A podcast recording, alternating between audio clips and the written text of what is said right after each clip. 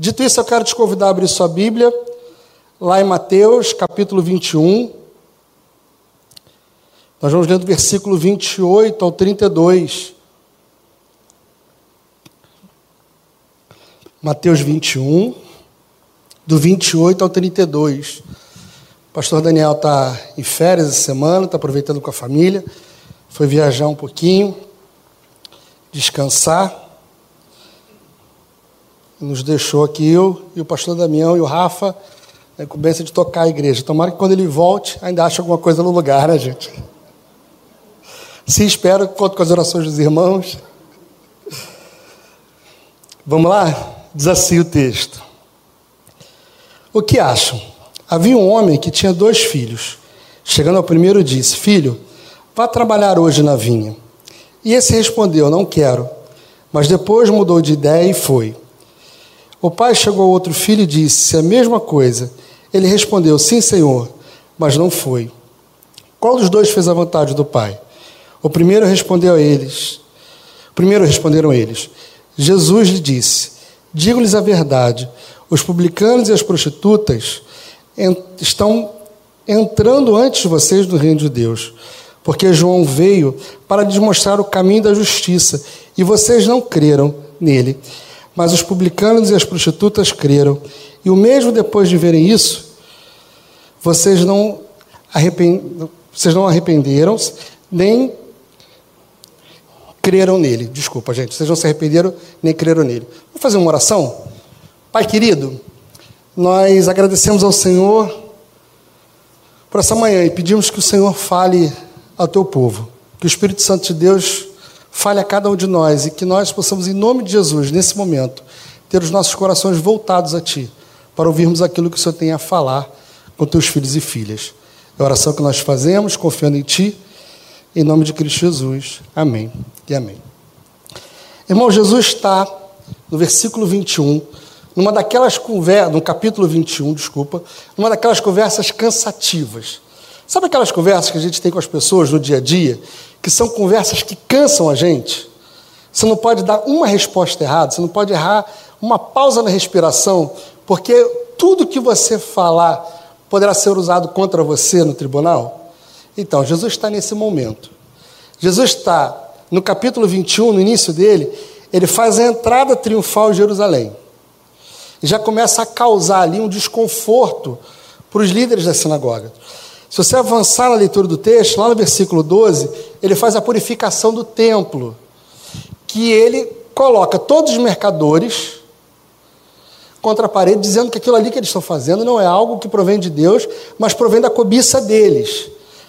Também avançando no texto, Jesus faz uma cura no templo e encontra mais uma vez os, os publicanos, desculpa, os líderes da sinagoga, questionando a ação dele. E aí, avançando mais um pouquinho no texto, lá no versículo 18, Jesus faz a cura da figueira. Tá? E aí a gente chega no texto que a gente chama de autoridade, que é um debate de Jesus falando sobre a autoridade de João Batista. Em seguida desse questionamento da autoridade de João Batista, Jesus entra no texto que nós acabamos de ler. Ele fala sobre dois irmãos, e se você leu numa outra versão das Sagradas Escrituras, você percebeu que a ordem da resposta dos irmãos muda. Então, se você leu na Almeida, você vai ver que o primeiro irmão, lá do texto, dá uma resposta dizendo que não quero, né, no, que nós lemos, na NVI. No Almeida, o primeiro irmão diz que vai. Então, não é um erro do texto, a Bíblia não está errada por isso, ela não perde seu valor, só é uma organização diferente que a NVI coloca. Isso não influencia em nada para a gente. Porque a mensagem trazida no texto é sobre dois tipos de pessoas. Uma que se coloca a pronto a fazer aquilo que Jesus diz, e outra que fala que não vai. Mas para, pensa, reflete sobre aquilo ali, muda de ideia e vai fazer o que o Pai está mandando. Esses dois tipos de pessoas somos nós. Nós, ora, estamos na condição do filho que diz que vai fazer, enrola e não vai fazer. Ora, nós somos aqueles filhos que respondem rápido. Não, não vou fazer. Aí você para, você pensa, você vai refletir e fala: não, realmente, vou lá, vou ajudar meu pai, vou para a vinha, vou fazer o que meu pai está pedindo. Nós somos. Jesus coloca esses dois exemplos porque são exemplos que nós nos caracterizamos, que nós nos igualamos, que nós nos vemos com muita facilidade. Se você perguntar para minha mãe, por exemplo, ela vai dizer que eu sou o filho que diz não, porque ela diz que a minha primeira resposta é sempre não. Vamos fazer isso? Não. Aí depois eu paro, penso e faço o que ela está pedindo. A verdade que o texto traz para a gente é sobre uma ação e sobre uma intenção que bate nos nossos corações. Há muitos de nós que frequentam a igreja, que conhecem e que estão ali, mas não estão fazendo o que deveriam fazer. Jesus, quando fala isso, coloca os líderes da sinagoga, os fariseus, contra a parede.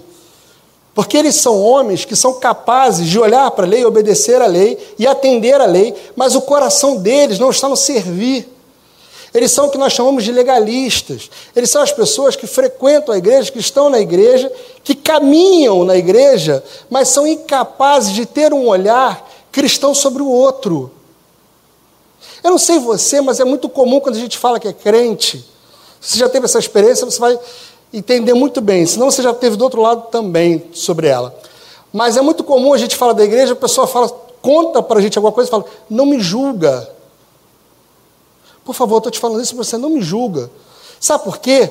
Porque nós, fariseus, em determinados momentos, nós somos aqueles que acham que podem julgar a ação dos outros, que têm o direito de se colocar como juiz sobre a vida de alguém, o direito de dizer se o que o cara faz é certo ou se ele é errado. Você entendeu como isso entra na nossa vida sem a gente perceber?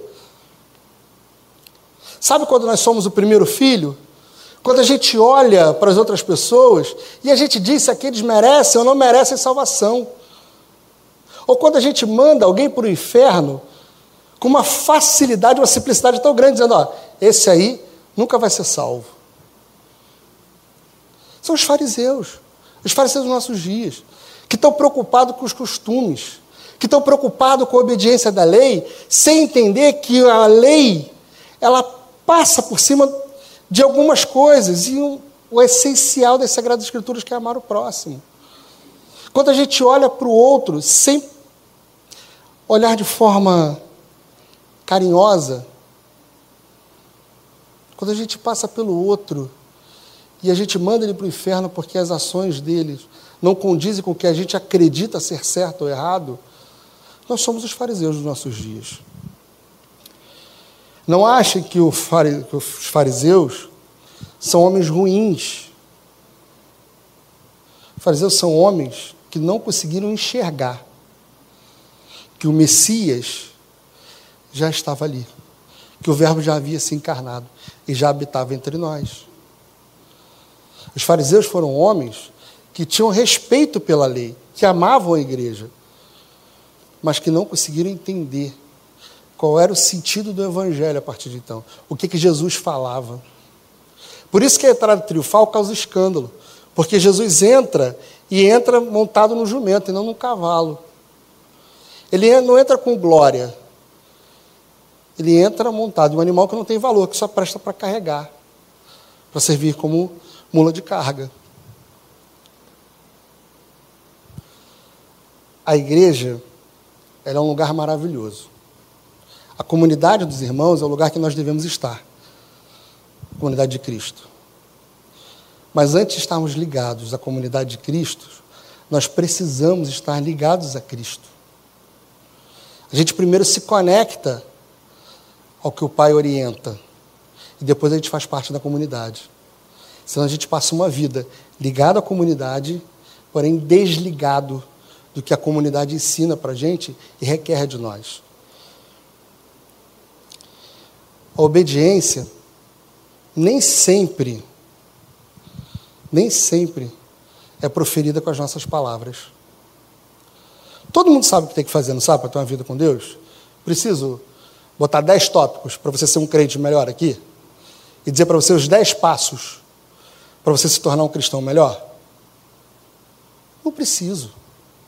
Todos nós sabemos. Todos nós sabemos que devemos ler as Escrituras. Todos nós sabemos que devemos fazer orações. Todos nós sabemos que devemos amar o próximo. O problema é a gente colocar isso em prática. É fazer com que isso saia do nosso campo teórico e passe a ficar no nosso campo de vida, na existência. É como dizem de pregar o Evangelho: é tirar o Evangelho do nosso discurso e colocar o Evangelho na nossa prática. Todo mundo sabe o que tem que fazer. A nossa dificuldade não é com o que nós temos que fazer, mas é colocar aquilo em prática, é fazer o que a Sagrada Escritura nos orienta, é estar atento para sermos bênção na vida dos outros e não sermos fariseus que procuram o pecado na vida dos outros. Esse é o nosso desafio, essa é a nossa labuta diária. Quando Paulo diz para a gente, por exemplo, que o bem que eu quero fazer eu não faço, mas o mal que eu não quero fazer, esse eu faço, Paulo está dizendo exatamente isso. Que o desejar fazer o bem, ele até consegue, mas ele não consegue botar em prática. Porque nós, homens e mulheres caídos, somos voltados para fazer o que é mal, para fazer o que é errado. E se você se enxerga numa outra realidade que não seja de um homem caído, de um homem pecador, de um homem que merece a graça de Deus, você pode estar sendo fariseu nos seus dias. A gente cisma em achar e pensar que a nossa vida e as nossas boas ações refletem algo melhor do que a do nosso irmão. E quando a gente olha para alguém que é, é ruim, que não tem boas ações, a gente fala, pô, eu sou melhor que esse cara. Se esse cara for para o céu, pô, se esse cara tem vaga no céu, eu também tenho. Sabe o ladrão da cruz? Você olha para o ladrão da cruz e fala, esse aí não vai. A morte dele é merecida. Quantas vezes eu e você já nos pegamos dizendo que um ou que outro não vão para o céu, não merecem o céu, e se colocando como melhores do que os outros. Existe um pensador contemporâneo que diz que nós somos 99, 99% perfeito e 1% ruim. Vou usar a palavra ruim, tá bom? Não vou usar outra palavra. Mas nós somos 99% perfeito e 1% ruim. Se a sua salvação depender desse 1%, eu quero te dizer que você não está salvo. Se você depender das suas próprias forças para se salvar, você não está salvo. Porque nós dependemos incondicionalmente de Deus. Incondicionalmente de Deus. O menino que olha para o pai, diz que não e reconsidera, é alguém que entendeu que não adianta ser bonzinho e responder sempre afirmativo, positivamente ao seu pai. É o menino que entendeu que precisa se arrepender, que precisa encontrar em si algo a ser transformado, a ser mudado.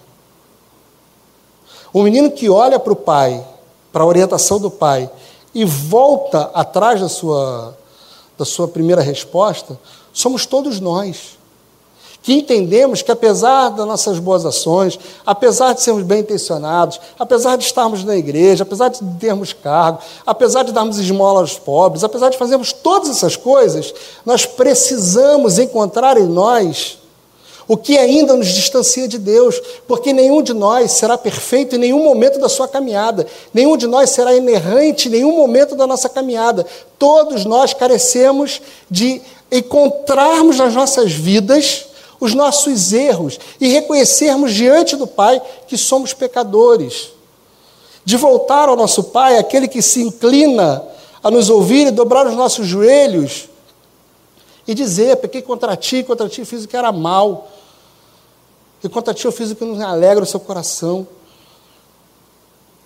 Nós somos pecadores e carecemos da graça do Senhor. Nós não somos juízes que dizem que os outros estão certos ou estão errados. Nós somos aqueles que nos oferecemos a caminhar a segunda légua.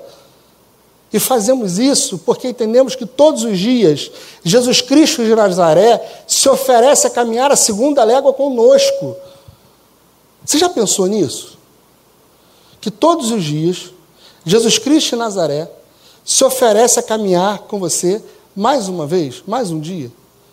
Coloca de lado seus pecados Diz: apesar de você ter errado, apesar de você não estar certo, eu vou com você mais uma vez, eu caminho com você mais uma vez. Isso muda.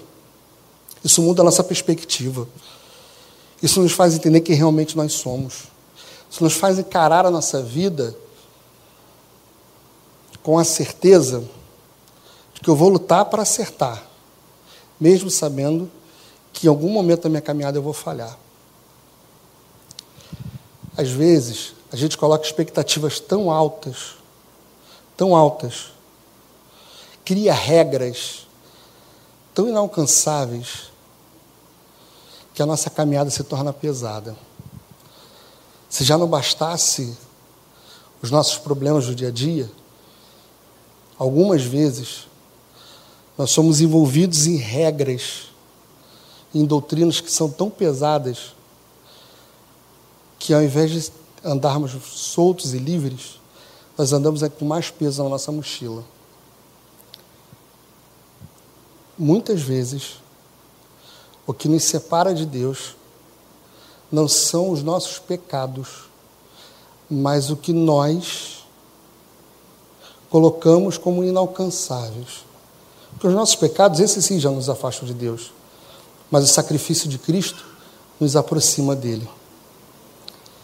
Há quem diga que se você pegar um cavalo e amarrar ele numa cadeira e ele se sentir preso, ele não sai. Não é que ele não tenha força para mover aquela cadeira. É que ele não tem. Ele chegou naquele limite, ele entende que ele não pode andar mais. Às vezes ele está lutando contra, as for contra forças que não são tão pesadas assim, contra objetos que não são tão pesados assim, contra fraquezas que não são tão pesadas assim. Mas nós colocamos nelas mais peso, mais força do que elas realmente têm. E a gente fica limitado, a gente fica parado, a gente fica travado, porque a gente não ousou tentar mover com a nossa força aquilo. Irmãos e irmãs, quando a gente pensa nos dois filhos, um que responde positivo e não faz, e o outro que responde negativamente e reconsidera, a gente pensa na humanidade. A gente pensa na nossa fragilidade. Eu quero te dizer que se você entende que muitas vezes não faz, mas tem a capacidade, a capacidade de reconhecer os seus pecados, de achar que não é merecedor, mas que você entende quais são as suas falhas e quais são os seus pecados, é porque o Espírito Santo de Deus tem mostrado isso para você. Quando o texto fala para a gente, vamos olhar para o texto novo, eu gosto sempre de voltar no texto. Lá no versículo 31.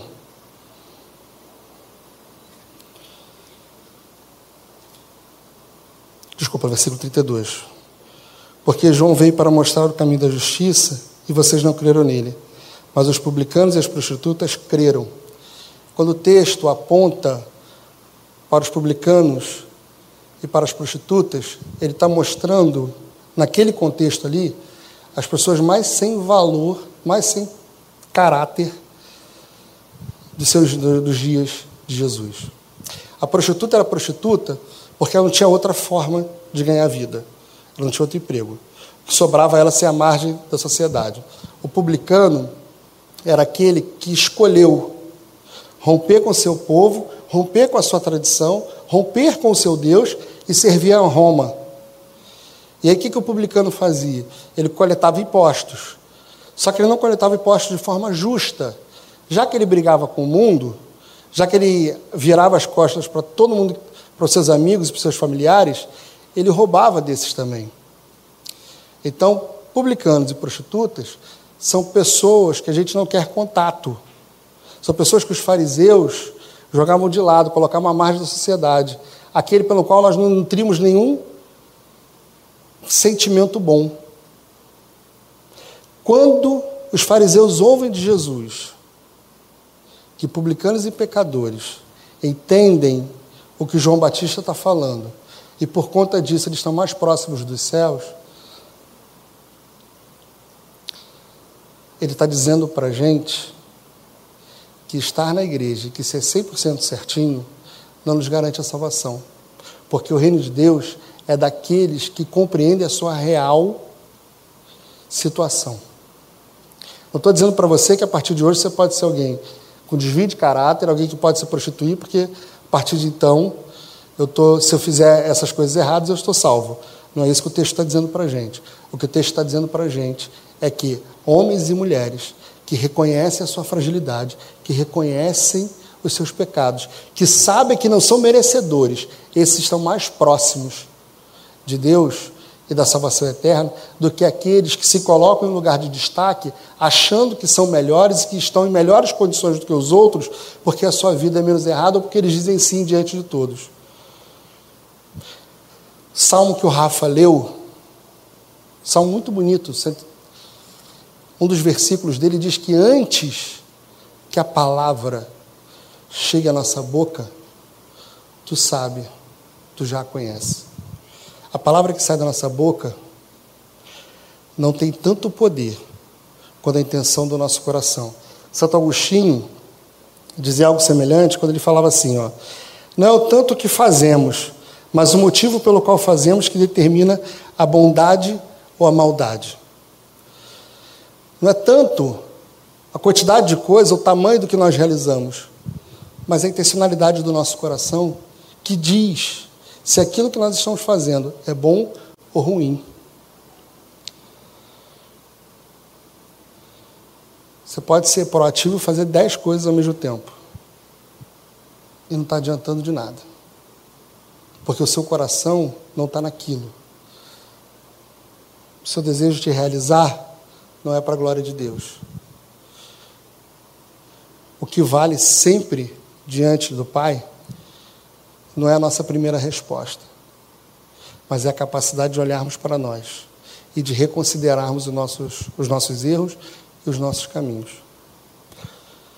É bem verdade que essa capacidade de reconhecer os nossos erros é dada para a gente pelo Espírito Santo de Deus.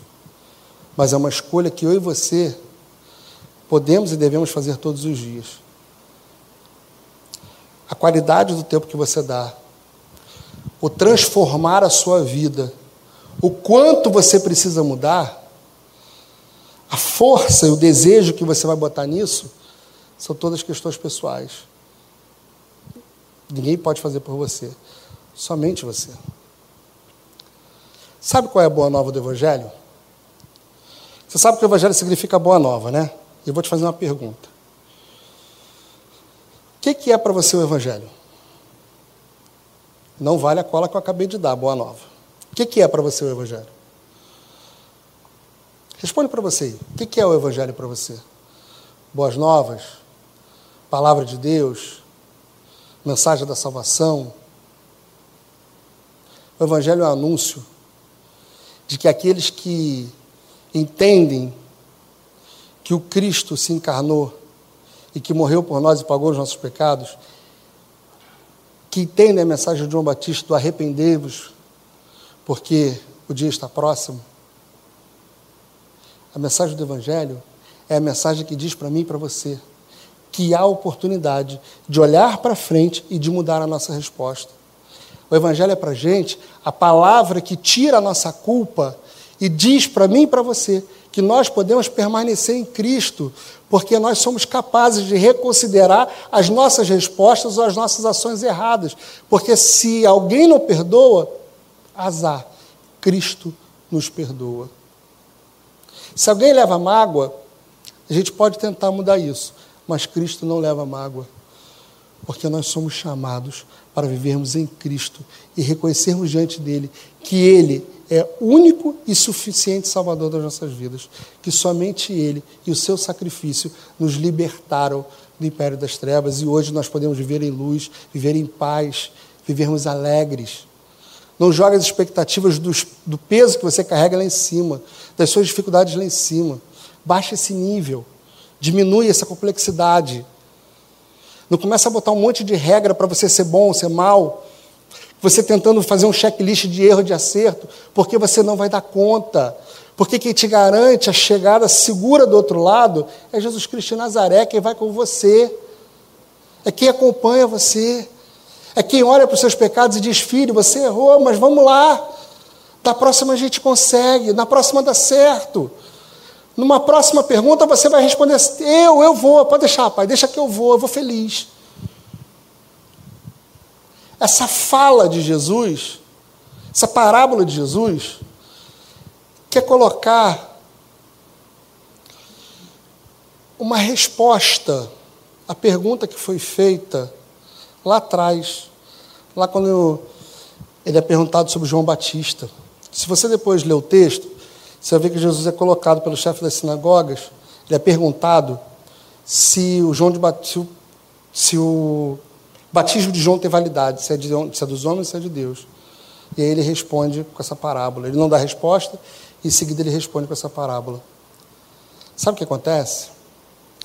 A ação de Deus é eficaz sobre as nossas vidas. A ação de Deus é suficiente sobre as nossas vidas. E o que te faz ter alegria e poder caminhar a segunda légua é a certeza de que você não está sozinho, mas que é Cristo quem anda com você. Não sei quais são as respostas erradas que você já deu ou que você continua dando. Eu não sei se a transformação da sua vida é deixar de julgar e olhar para dentro de si. Eu não conheço seu coração. Eu não conheço seu coração. Se eu pegar para pessoa aqui, para cinco pessoas e perguntar quem é você, cada um vai me apresentar uma pessoa diferente. Se você pegar cinco pessoas aqui aleatórias e perguntar quem é o Diego, você vai ter cinco Diegos diferentes. Alguns pontos vão casar, mas provavelmente você vai ter cinco pessoas, cinco Diegos diferentes. Deus não nos conhece de ouvir falar ou de caminhar com a gente um pouquinho durante o dia. Deus nos conhece e sabe a intenção do nosso coração, as nossas frustrações, os nossos medos, aonde nós somos verdadeiros e aonde nós não somos verdadeiros. Engana-se um homem que acha que pode enrolar a Deus com respostas bonitas. Respostas bonitas respondem a perguntas humanas. Resposta para Deus é um coração sincero. É alguém que erra, mas que sabe reconhecer seu erro e corre atrás para consertar a resposta errada que deu. Homens e mulheres que têm a Cristo na sua caminhada, que têm o Espírito Santo de Deus nas suas vidas, não são inerrantes ou infalíveis, são aqueles que buscam acertar e que sabem quando errar, serão alertados pelo Espírito Santo de Deus e podem consertar as suas vidas. Como diria João Batista, arrependam-se, porque o reino de Deus é daqueles que têm a capacidade de se arrepender. O reino de Deus é daqueles que têm a capacidade de olhar para dentro de si e reconhecer que carecem do Senhor, que dependem do Senhor. O reino de Deus não é daqueles que olham e dizem: Eu estou certo, eu estou no caminho e daqui ninguém me tira. Aquele que está de pé que vigie para que não caia. Porque o reino de Deus é daqueles que andam vigilantes, que olham para a sua caminhada e consertam e acertam e buscam em Cristo força e consolo. Que Deus nos abençoe e que nós possamos todos os dias da nossa vida olhar para a gente não como homens e mulheres perfeitos, olhar para a gente, para nós, fazer o autoexame, olhar para dentro de você como homens e mulheres que têm muita coisa para acertar que apesar de já terem se transformado, se mudado muito, ainda tem muita coisa para ser transformada. Porque nós somos assim. Apesar de já termos mudado, temos muita coisa para mudar ainda. Nós vamos ouvir uma canção e depois nós vamos orar sobre ela. Orar sobre as nossas vidas, pelas nossas vidas. Eu quero te convidar, enquanto você ouve, a você fazer uma oração. A salvação, ela não é algo que vem de vocês ou de mim. A salvação é algo que vem de Deus. Ouça na canção e reflita sobre a sua vida. Pense no que você pode mudar. Pense como você tem sido na sua caminhada. O menino que responde sim e continua fazendo o que quer, ou o menino que responde não, mas reconsidera e faz o que o pai pediu a ele que fizesse.